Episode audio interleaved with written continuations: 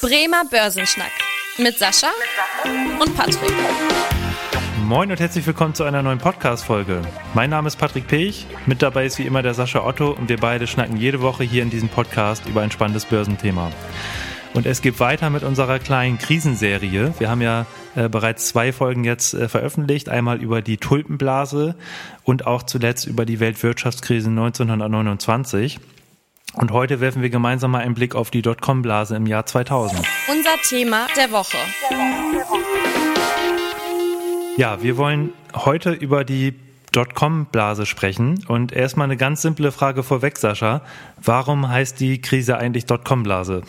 Ja, weil wir das erste Mal das Internet kennengelernt haben. Tatsächlich ja diese Bezeichnung dot.com, also quasi die ersten Unternehmen, die ja aus diesem Bereich äh, tätig waren, also Internetunternehmen, quasi massiv äh, an der Börse gefeiert wurden und massiv nach oben gegangen sind. Und ähm, deswegen Dotcom-Blase, mhm. weil das Ganze eben durch die Technologietitel äh, getrieben wurde, das Ganze, das Thema dann auch, ja. Im Fokus standen hier die Technologieunternehmen und auch damals gab es halt, oder was heißt damals, so lange ist es ja dann tatsächlich gar nicht her, also sondern ja knapp über 20 Jahre jetzt. Ähm, erstmal die Frage, Sascha, das würde mich auch mal interessieren, äh, ob du da schon irgendwie aktiv warst. Also ich kenne ja von mir berichten, ich auf jeden Fall noch nicht, weil ich war da ja sechs oder sieben Jahre alt. Ähm, von daher habe ich da so viel mit Aktien noch nicht zu tun gehabt. Aber mich würde mal interessieren, ob du da schon irgendwie aktiv warst. Ja, tatsächlich ist das die erste Blase, die ich aktiv erlebt habe, weil das war die Zeit in meiner Ausbildung. Also ähm, zu dem Zeitpunkt habe ich halt quasi meine Bankausbildung gestartet und habe mich dann quasi zuerst mit den Kapitalmärkten auch beschäftigt. Und ich kann auch einfach nur sagen, diese Dotcom-Blase war für mich auch eigentlich der Punkt, wo ich äh, angefangen habe, die Wertpapiermärkte für mich zu entdecken und zu sagen, hey, das ist dein Ding, das macht dir Spaß, da möchte ich dich auch mit beschäftigen. Damals noch aus der Motivation heraus, weil man auch ein Stück weit gesagt hat, oh, ich kaufe jetzt irgendwie wunderbare Aktien und ich werde ganz schnell reich. Also ich habe mir dann auch wie alle anderen auch damals schon ausgerechnet, wie lange ich noch brauche, mhm. um dann eine Million zusammenzubekommen, wenn ich dann quasi jeden Tag mein Geld verdopple. Hat natürlich irgendwie nicht so wirklich schnell geklappt, weil ich bin natürlich genauso auf die Dotcom-Blase reingefallen wie viele andere auch, aber es war sehr, sehr lehrreich, weil es tatsächlich diese Blase mal aktiv zu äh, mitzubekommen, war tatsächlich eine, eine ganz wichtige Erfahrung, die ich auch auf keinen Fall missen möchte. Hm, ja, und da hast du schon eigentlich so den, den Hauptpunkt angesprochen, warum wir ja hier auch diese Serie machen. Nicht, weil wir hier irgendwie geschichtlich aufklären wollen. Natürlich ist es auch mal interessant zu hören, was da so vorgefallen ist und wie das entstanden ist. Aber natürlich auch vor allem, um so ein paar Lehren daraus zu ziehen. Und gerade für diejenigen, die jetzt zum Beispiel wie ich, da jetzt noch nicht so dabei waren, zum Beispiel bei der Dotcom-Blase, für diejenigen müssen wir so ein bisschen aufzeigen, was kann man daraus lernen, wie ist die Krise entstanden und welche Parallelen gibt es eventuell auch zu heute. Und dann lass uns gerne mal anfangen, so zum, zur Entstehung der Dotcom-Blase. Da kann man ja eigentlich sagen, dass, wie du schon erwähnt hast, so das Internet wurde plötzlich äh, ganz berühmt. Äh, eigentlich wurde es ja schon neun, 1991 so eingeführt, ähm, aber hat sich dann nach und nach auch in der breiten Bevölkerung etabliert. Und da war eigentlich so die Hoffnung, dass neue Geschäftsmodelle entstehen und die Hoffnung auf sehr, sehr schnelle Gewinne, auf extrem hohe Wachstumsraten der ähm, Technologieunternehmen und eigentlich ganz, ganz viele Start-ups äh, aus dem Technologie Technologiebereich, die dann auch an die Börse gegangen sind, um Kapital einzusammeln. Das eigentlich erstmal so, so als Vorgeschichte. Und dann ist ja die Frage, Sascha, warum wurde das jetzt plötzlich so ein extremer Hype und wie ist das denn am Ende zum Platzen der Blase gekommen? Ja, ich glaube, das ist genau wie bei den letzten Folgen, die wir auch schon aufgezeigt haben. Also irgendwann haben wir alle versucht, äh, sind wir alle durchgedreht und haben natürlich ein Stück weit auch angefangen, uns mit Technologien zu beschäftigen, die wir faszinierend finden, die wir spannend finden, aber die wir ökonomisch gesehen noch gar nicht so richtig bewerten könnten. Und deswegen gab es dann diese Phase des neuen Marktes natürlich auch ein Stück weit, wo eigentlich jede Woche neue Unternehmen an den Markt gekommen sind. Das Faszinierende war, das lief folgendermaßen ab. Der ein oder andere von, von euch wird das ja schon mal auch gemacht haben, eine Aktie gezeichnet haben, also gesagt haben, ich möchte die gerne ein Stück weit bekommen. Und diese Aktien waren eigentlich jedes Mal, wenn irgendeine Unternehmung gesagt hat, ich möchte gerne einen, ähm, an den Markt gehen, waren immer überzeichnet. Also es war, eine, es war ein Garant dafür, dass ich sagte, okay, ich kaufe die, ich möchte die Aktie gerne bekommen. Das wurde dann zugelost über die Banken, wer die Aktien bekommen hat. Und es war eigentlich immer so, dass die Aktien ins Plus gegangen sind. Also ich konnte die Aktien dann zwei Tage später mit 20, 30, 40, teilweise 100 Prozent wieder verkaufen. Mhm. Also das war eine Lotterie ohne Einsatz, die man dann ein Stück weit hatte.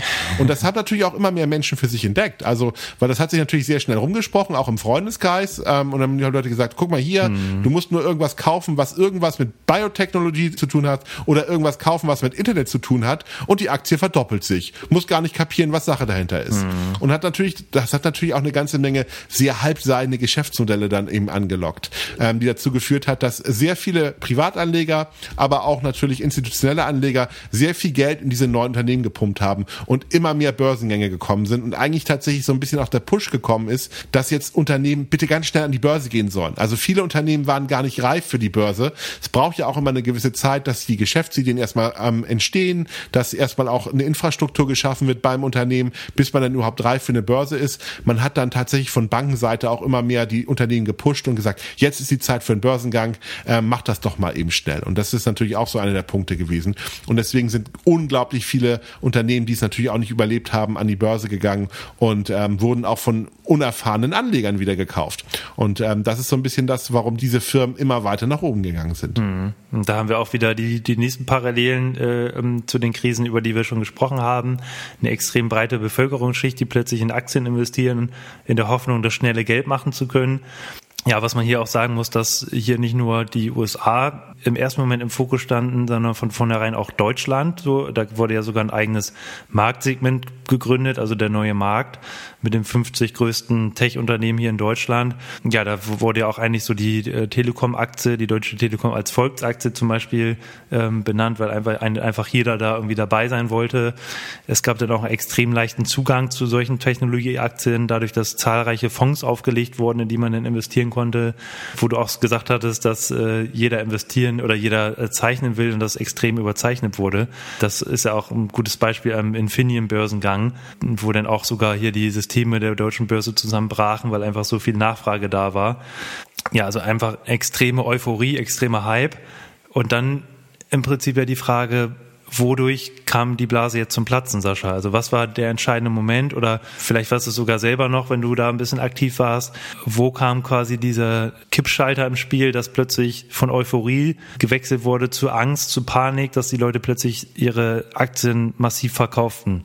Ja, ich würde vielleicht nochmal, mache ich gleich, aber ich würde gerne nochmal eine Sache nochmal ergänzen, aber dann würde ich das, weil ich glaube, auch da hat die Notenbank wieder eine ganz entscheidende Rolle gespielt und zwar vielleicht nochmal zu diesem, zu dieser, diesen Aufbau der Blase, mhm. weil auch die Notenbank da noch ein bisschen anders reagiert hat. Also damals hat Alan Greenspan tatsächlich genau das gemacht, was, was er natürlich aus den anderen, es war keine Krise, aber was aus den anderen Krisen nicht war. Er hat den Geldhahn weiter offen gelassen und hat damit natürlich das Ganze nochmal massiv befeuert mhm. und hat natürlich auch nochmal billiges Geld reingebracht. Das wollte ich nochmal ergänzen als einer der Lehren der Bereits. Aber was hat die Blase zum Platzen gebracht? Der 11. September. Also ganz klar. Das ist ja natürlich so ein bisschen auch so das Ereignis gewesen, was am Ende des Tages dazu geführt hat, dass man irgendwann auch mal ein Stück weit auch angefangen hat, dass irgendwie die Unternehmen jetzt tatsächlich auch äh, neu bewertet wurden. Also dieses große politische mhm. Beben hat in Anführungsstrichen dazu geführt, dass gesagt wird, okay, wir möchten jetzt am Ende des Tages dann auch ähm, jetzt hier irgendwie ähm, die Unternehmen mal wieder adäquat bewerten. Das hat dazu geführt, dass wir da dann natürlich stark unter Druck gekommen sind.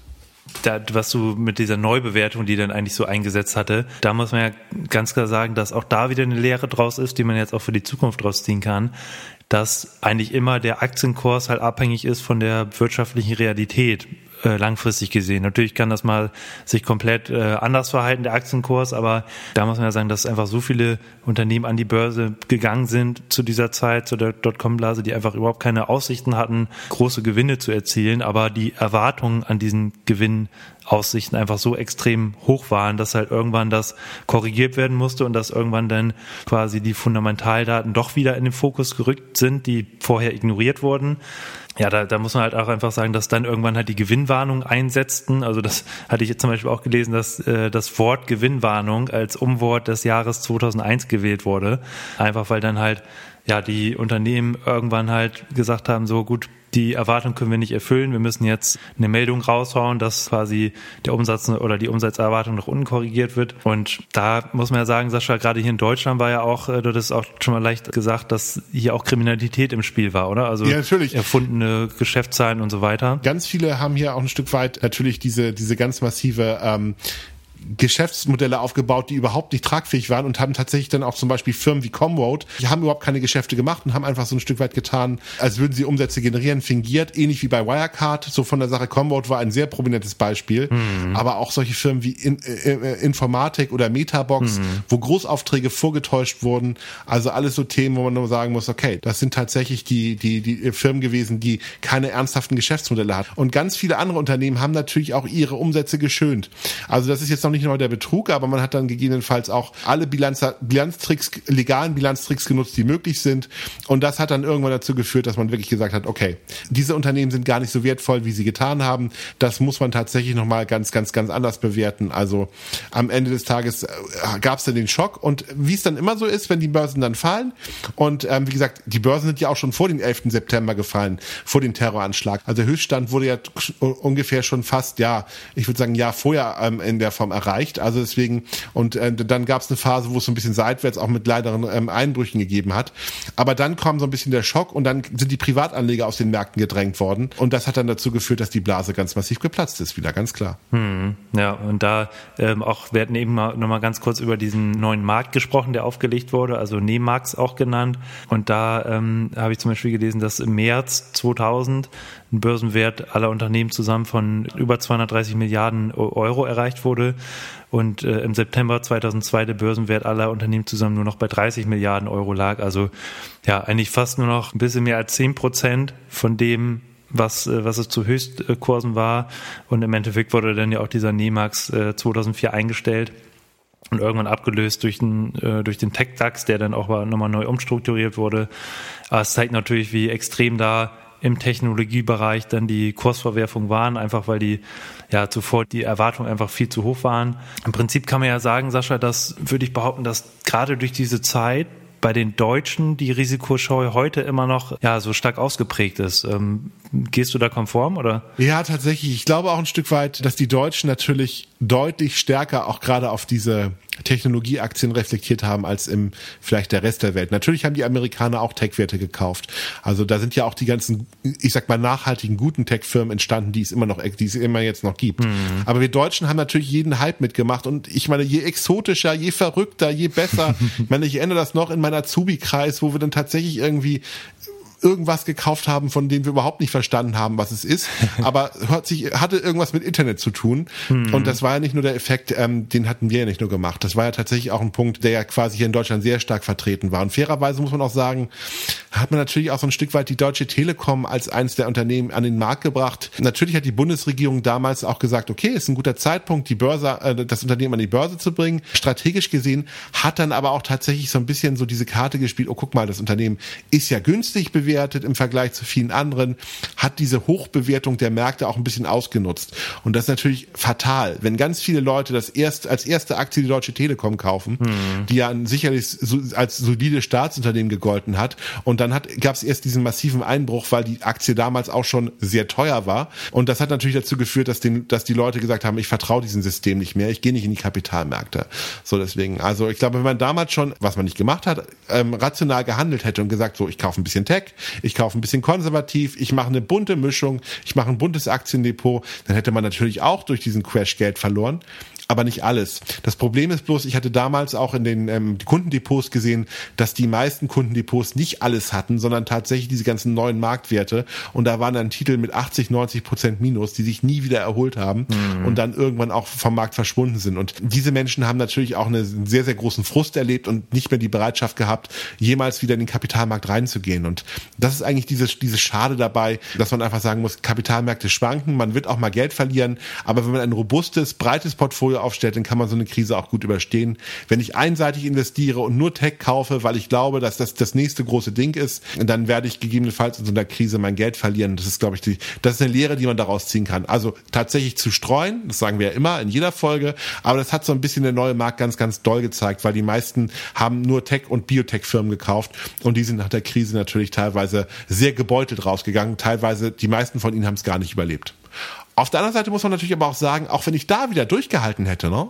Und die Googles und die Amazons, die ja in der Zeit auch entstanden sind, einfach gehalten hätte, hätte ich auch eine ganz tolle Performance gemacht. Oder auch die Apples zum Beispiel. Also Aktien, die ja auch in dieser Zeit äh, massiv gehypt wurden und auch äh, massiv gekauft wurden, wäre natürlich auch nochmal eine ganz gute Möglichkeit gewesen, auch dort eben zu sagen, okay, lange halten, durchhalten und äh, ich hätte viel Geld damit verdient. Die meisten haben dann aber irgendwann den Stecker gezogen und gesagt, okay, wenn ich jetzt diese ganzen Unternehmen ähm, gekauft habe, wenn ich jetzt mein Geld alles verloren habe, dann schmeiße ich die auch alle irgendwie nochmal raus. Deswegen hat man diesen langen Atem vielleicht nicht gehabt, ganz klar.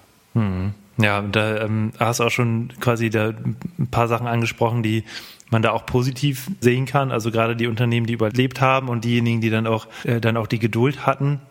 Also Amazon hast du ja schon als schönes Beispiel genannt, die sind ja auch 1997 quasi auch mitten in diesem neuen Markt als Online-Buchhändler an die Börse gegangen. Und äh, ich, da würde ich auch behaupten, wenn man da eingestiegen wäre, dann hätte man sein Geld bis heute natürlich irgendwie ver, ja, verhundert bis vertausendfacht oder sowas. Ähm, von daher, da kann man natürlich auch ein paar Beispiele daraus ziehen. Ähm, was mir gerade noch eingefallen ist, was, was auch noch so ein bisschen so eine Lehre ist, dass auch in gerade in so Euphoriezeiten ist immer mal gut ist, sich auch mal andere Meinungen anzuhören, weil ähm, solche Costolanis oder äh, Buffets und so weiter, die haben natürlich auch schon davor gewarnt, äh, 1999, da gibt es ja immer diese berühmten Zitate von Costolani auch, dass man sich vom neuen Markt fernhalten sollte oder auch Buffett, da habe ich auch sein Buch gelesen, der hat da auch da davor gewarnt. Also äh, das war halt aber zu dieser Zeit ganz unberühmt, dass man da überhaupt was gegen gesagt hat und alle haben gesagt, was sind das denn für in Anführungsstrichen Idioten und ähm, hat man einfach nicht drauf gehört. Also das ist vielleicht auch nochmal so eine so eine Lehre für die Zukunft, dass man in Euphoriezeiten auch mal andere Meinungen irgendwie hören sollte und nicht nur diejenigen, die die ein, eigene Meinung irgendwie unterstützen. Auf jeden Fall. Und das, das ist, glaube ich, ganz, ganz wichtig als, als Lehre für einen selber auch nochmal. Und wie gesagt, dieses Durchhalten. Ich, meine Lehre war damals, breiter sich aufzustellen, die Krisen einfach ein bisschen zu ignorieren. Und ich glaube, das kann man sicherlich aus dieser Dotcom-Blase vielleicht für sich selber ganz gut äh, lernen, um selber besser zu werden, wenn man investiert und sein Geld ähm, an den Kapitalmärkten investieren möchte. Hm, ja, dann würde ich doch sagen, haben wir auch ein schönes Ende gefunden und äh, ein paar quasi Lehren für die Zukunft noch rausgezogen und schauen dann auch in der nächsten Woche nochmal auf ja die ganz spannende Finanzkrise, die jetzt auch gar nicht so lange her ist, äh, also auch 2007, 2008, wo wir auch teilweise die Nachwehen sogar ja heute irgendwie noch spüren. Von daher, ähm, das wird auch eine spannende Folge. Hört also gerne rein und wenn euch die Folge gefallen hat, wie immer gerne ein Abo dalassen bei Spotify, bei Apple Podcasts, dann verpasst ihr auch keine weiteren Folgen. Und wenn ihr Fragen habt oder Themenwünsche, gerne eine Mail schreiben an podcast.sparkasse-bremen.de. Da gerne auch euer Feedback dalassen. Das freut uns natürlich auch immer. Ja, ansonsten hören wir uns in der nächsten Woche. Mein Name ist Patrick Pech. Ich bedanke mich fürs Zuhören. Bis dahin. Tschüss. Tschüss. Vielen Dank fürs Interesse. Das war der Bremer Börsenschnack, ein Podcast mit Sascha und Patrick. Noch ein kurzer Hinweis und an dieser Stelle liebe Grüße aus der Rechtsabteilung. Die gesprochenen Inhalte bilden die persönliche Meinung der handelnden Person, also in den meisten Fällen von Sascha und mir wieder. Sie stellen also keine Handlungsempfehlung zum Erwerb oder zur Veräußerung der genannten Wertpapiere oder anderer Finanzinstrumente der genannten Emittenten dar. Bei Fragen wende dich gerne an deinen Berater. Sie wollen noch mehr Infos rund um das Thema Börse? Dann nehmen Sie einfach am 6. Oktober um 18.30 Uhr an unserer Online-Veranstaltung mit Dr. Sascha Otto teil. Dort wird genau das besprochen, was Sie interessiert, denn Sie dürfen Ihr Wunschthema vorschlagen. Einfach per Mail an ks-veranstaltungen.sparkassebremen.de schicken und mit etwas Glück gewinnen Sie Plätze auf der Gästeliste und können exklusiv vor Ort dabei sein. Alle Informationen zur Anmeldung und Teilnahme am Gewinnspiel finden Sie auch in der Beschreibung zu dieser Folge. Viel Glück wünscht Ihnen Ihre Sparkasse Bremen.